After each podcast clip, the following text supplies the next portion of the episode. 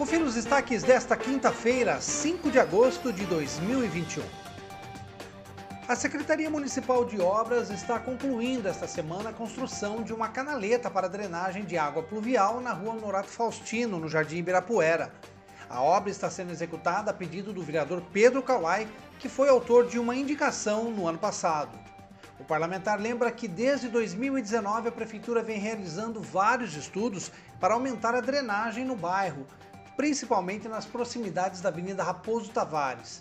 Segundo Pedro Kawai, as ruas transversais são muito íngremes, o que favorece a descida de um grande volume de água em época de chuva e chega até a inundar algumas casas.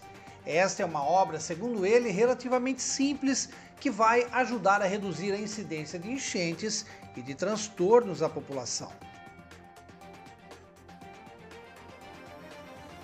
E o Instituto Butantan anunciou ontem o início de um projeto denominado Lab Móvel, que é um laboratório itinerante para o diagnóstico e o sequenciamento genômico do vírus SARS-CoV-2, mais conhecido como coronavírus. Ele tem a finalidade de acelerar o processo de testagem dos casos suspeitos da Covid-19 e aprimorar o monitoramento das variantes do vírus no estado de São Paulo. A primeira parada do Lab Móvel será no município de Aparecida, na região do Vale do Paraíba, próximo a Taubaté.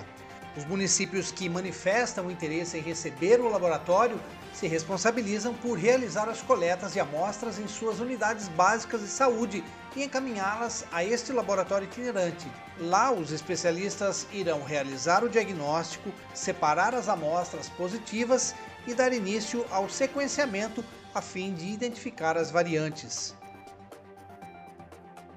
Acompanhe os nossos podcasts pela Rádio Kawai, disponíveis no Facebook, Instagram e no Spotify.